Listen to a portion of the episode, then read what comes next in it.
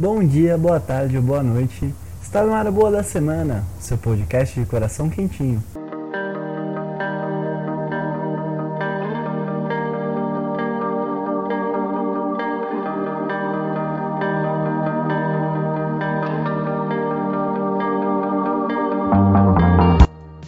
Passando para os nossos recadinhos rápidos, siga a gente nas nossas redes sociais, tanto no Twitter quanto no Instagram, a gente é o Boa da Semana Pod.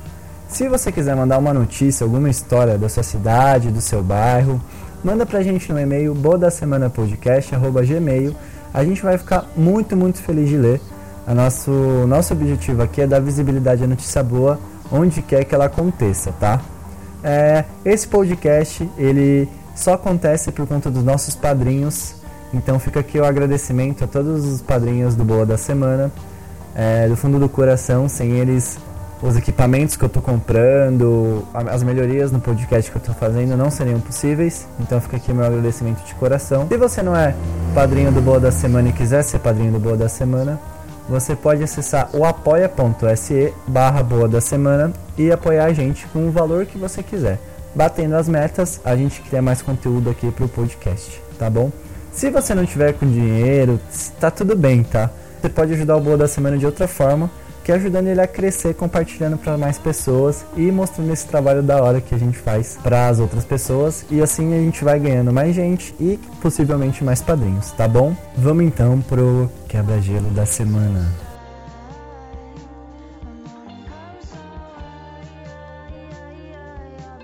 Vamos para o quebra-gelo da semana, então, começar o nosso review semanal pelo dia 30, onde foi comemorado o Dia Internacional do Asteroide, que destina-se a alertar a comunidade planetária sobre a ameaça que o impacto catastrófico de um, que um asteroide teria no nosso planeta.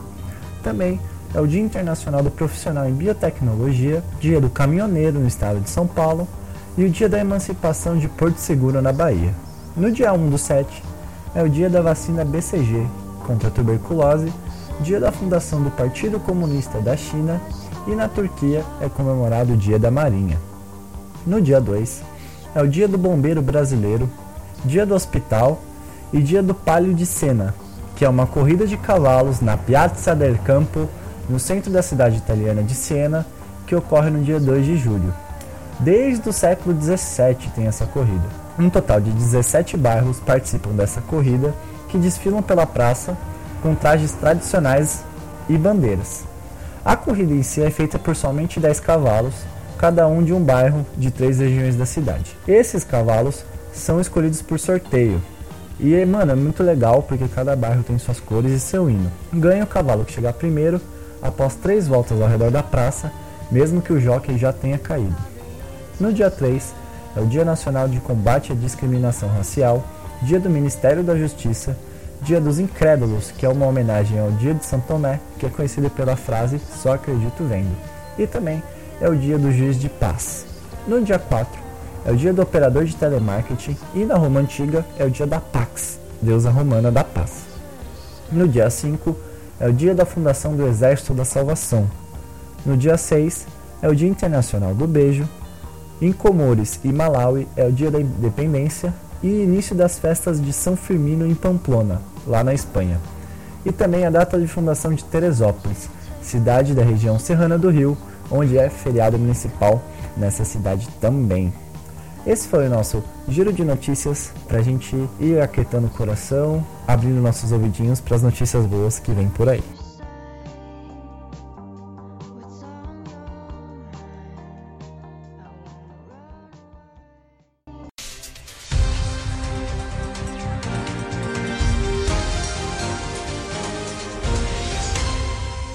Giro de notícias.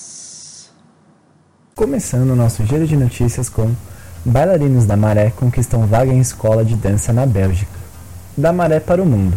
É assim que Marlon Araújo, de 23 anos, e Luigi de Souza Carvalho, de 22, pretendem dar seus passos e num futuro não muito distante. Moradores do Complexo da Maré, na zona norte do Rio, os dois foram selecionados para o quadro de alunos da Parts, escola de Bruxelas, lá na Bélgica, reconhecida mundialmente como referência no ensino da dança contemporânea. Entre 1.196 candidatos, A dupla ocupará uma das 45 vagas a partir de outubro. Para Marlon, a conquista vai muito além de uma boa oportunidade de aprender novas técnicas. Eu fiz a audição da Parts em 2016 e não fui selecionado. Desde então, viver de dança virou um sonho. E em três anos eu me preparei, tanto como pessoa como bailarino, para poder fazer de novo a audição. Hoje, estou entre os selecionados para participar da formação de três anos e para ter um diploma internacionalmente reconhecido e bacharelado de dança. Acredito que vou ganhar mais experiência tanto na dança como também em outras línguas. Aos pouco, aos poucos passos de realizar seus sonhos, os jovens moradores da Maré se organizaram para economicamente dar conta da viagem. Eles embarcam dois meses antes do início do curso para aperfeiçoar o inglês em nível avançado, que é uma das exigências da escola. A gente conseguiu as passagens, mas ainda não existe dinheiro para nos mantermos lá. São dois meses morando lá com custos e custos altos.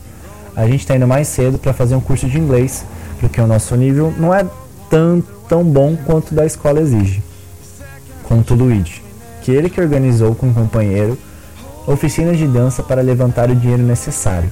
Além da oportunidade de estudo no exterior, outra coisa que une Marlon e Luigi, o Centro de Artes da Maré.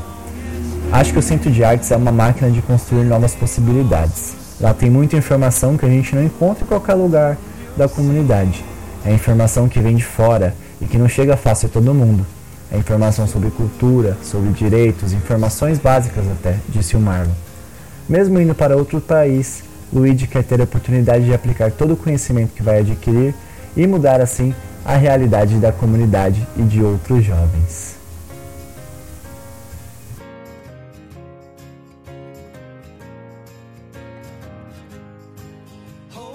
grupo da Faculdade de Medicina Veterinária em Louisiana, nos Estados Unidos, adaptou peças de Lego para uma tartaruga deficiente. Pedro a tartaruga foi adotado por uma família e ele já não tinha uma das patas de trás. Depois de um tempo, Pedro fugiu e voltou sem a outra. Ficou meses perdido e foi então que a dona Sandra Taylor resolveu levá-lo à Faculdade de Medicina Veterinária da Universidade do Estado da Louisiana, onde ele recebeu uma prótese feita com Lego. A tartaruga macho estava com a saúde em dia, mas só precisava de uma ajudinha para se locomover. A ferida já tinha cicatrizado bem e ele conseguiu voltar para casa só com uma das patas da frente. Sem as patas traseiras, ele fica com menos mobilidade. Como o Pedro é uma tartaruga de caixa, ele ainda pode se esconder dentro do casco e se proteger, mas os donos teriam que deixar ele sempre dentro de casa, disse Kelly Rockwell, estudante da Universidade do Estado da Louisiana. Um grupo de estudo da universidade usou um kit veicular de Lego e ele foi adaptado usando resina epóxi para anexar ao casco, o mesmo material usado em ferraduras. Os médicos também usaram seringas para criar os eixos com pequenos cortes para ajustar. A faculdade de veterinária pode ser difícil às vezes, mas sentar no chão com os meus colegas e ver professores felizes por poder rolar pela primeira vez foi um momento de pura alegria, disse a veterinária Sarah Merker. De acordo com a universidade, os donos da tartaruga ficaram entusiasmados com o resultado.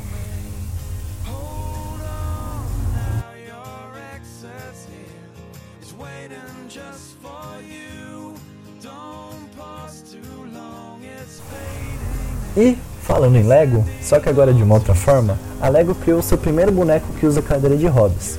Depois da novidade aparecer na feira de brinquedo de Nuremberg, lá na Alemanha, a Lego confirmou um bonequinho de cadeira de rodas vai se juntar ao portfólio da marca que já tem castelos, carros, naves espaciais, dinossauros, etc.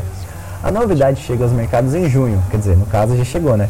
De acordo com o jornal britânico The Independent, e segundo o CNN Morning, fará parte do conjunto Lego City, que visa reproduzir as dinâmicas de uma cidade normal. Um internauta lançou uma mobilização online baseada de Toy Like Me, como algo como brinquedo como eu, em tradução livre. O objetivo era convencer a empresa a incluir em sua linha uma pessoa de cadeira de rodas. Rebecca Atkinson, idealizadora, que é lá de Londres, criou uma petição no site change.org e conseguiu mais de 20 mil assinaturas. No texto de apresentação abaixo assinado, que ela lançou lá no ano passado, 2018, ela diz que crianças portadoras de deficiência acabam ficando culturalmente excluídas dos produtos tão amados. Ao Independent, a Rebecca disse estar mais do que feliz com o novo produto. Ela também afirmou que a novidade dirá muito para crianças, portadoras de deficiência ou não, ao redor do mundo.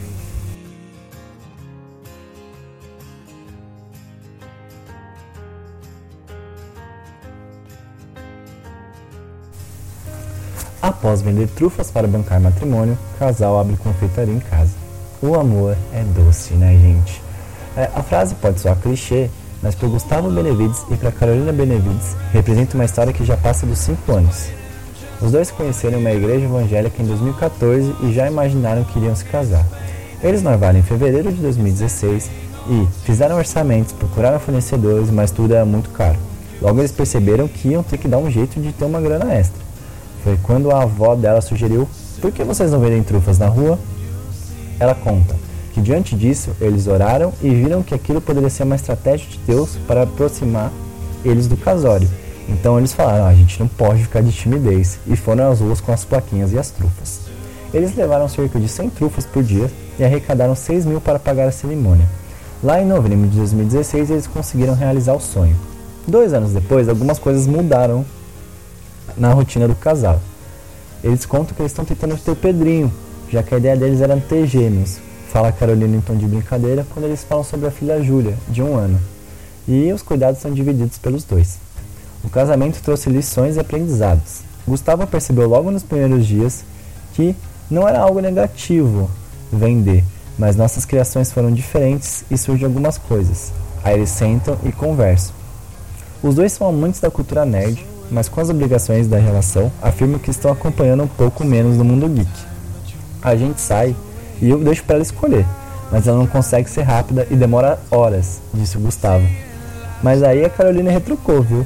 Mas eu falo para você escolher, mas ele não quer, então fica meio que essa briga. Ela elogia a organização e planejamento do marido. Quando eu tenho uma coisa para fazer, pense em mil planos para não dar erro. Eu admiro muito isso. O casal agora pensa no futuro avaliam se mudar para Mogi das Cruzes ou para Itaquera, além de comprar um carro para facilitar as entregas. Com a repercussão da história, quando eles vendiam trufa, o casal passou a referência para ser outros noivos. Não é incomum a procura por eles para questões sobre a vida 2, sobretudo pelos mais jovens.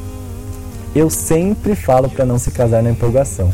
Temos amigos que fizeram isso e estão separados com as nossas idades, alerta o Gustavo. A pessoa tem que ver se é realmente o que ela quer meus bisavós são casados há 70 anos, por exemplo. E por isso recomendo o casamento sempre, mas tem que ser planejado e muito bem pensado. Complementa a Carolina. E aí a gente vai acompanhar a história deles, eu tenho certeza que se o Pedrinho vier, também vai ser notícia. E assim a gente encerra o nosso giro de notícias. E agora nós vamos para o nosso Coisa Boa da Semana, nosso quadro de indicações.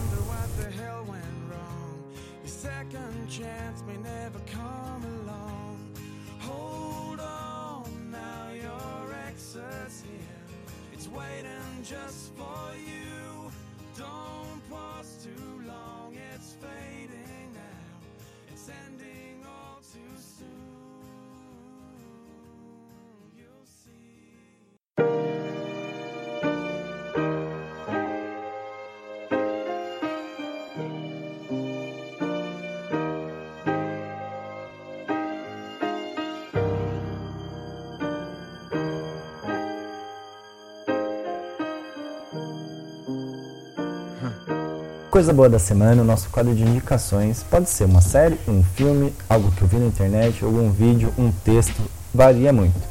Hoje eu vou indicar um stand-up e vou indicar um projeto de indicações musicais.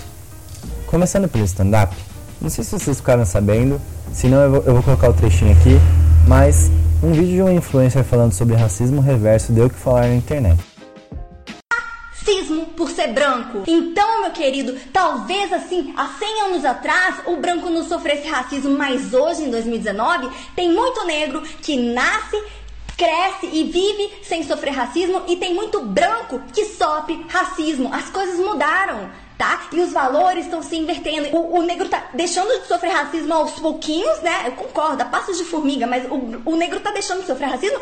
Só que vocês estão fazendo com que o branco sofra racismo.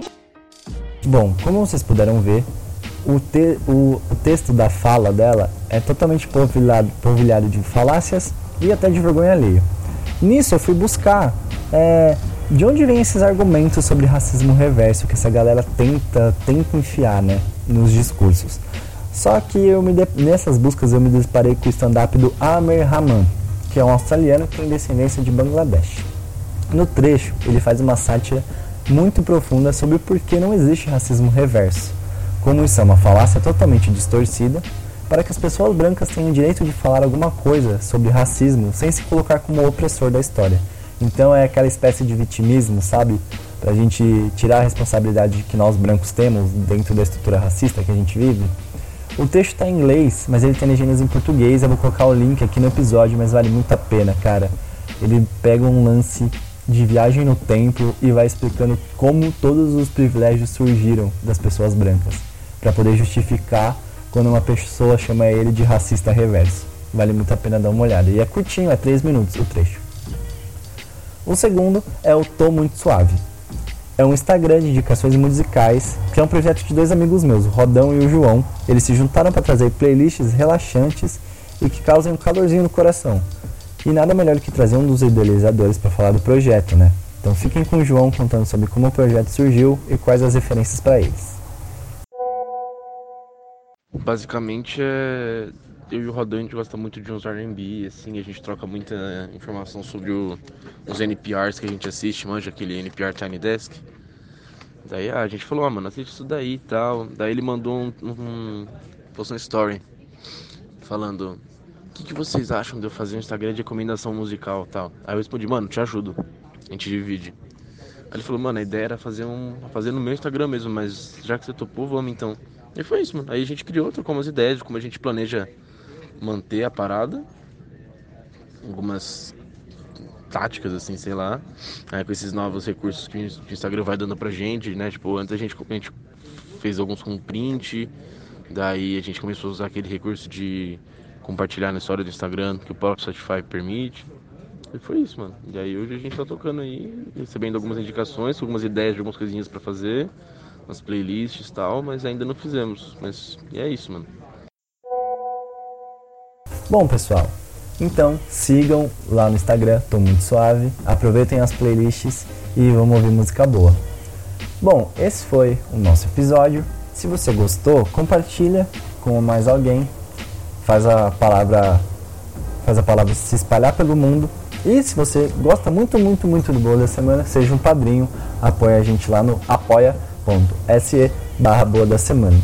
Até semana que vem, eu sou o Gabriel Cantagesso eu edito e eu gravo aqui.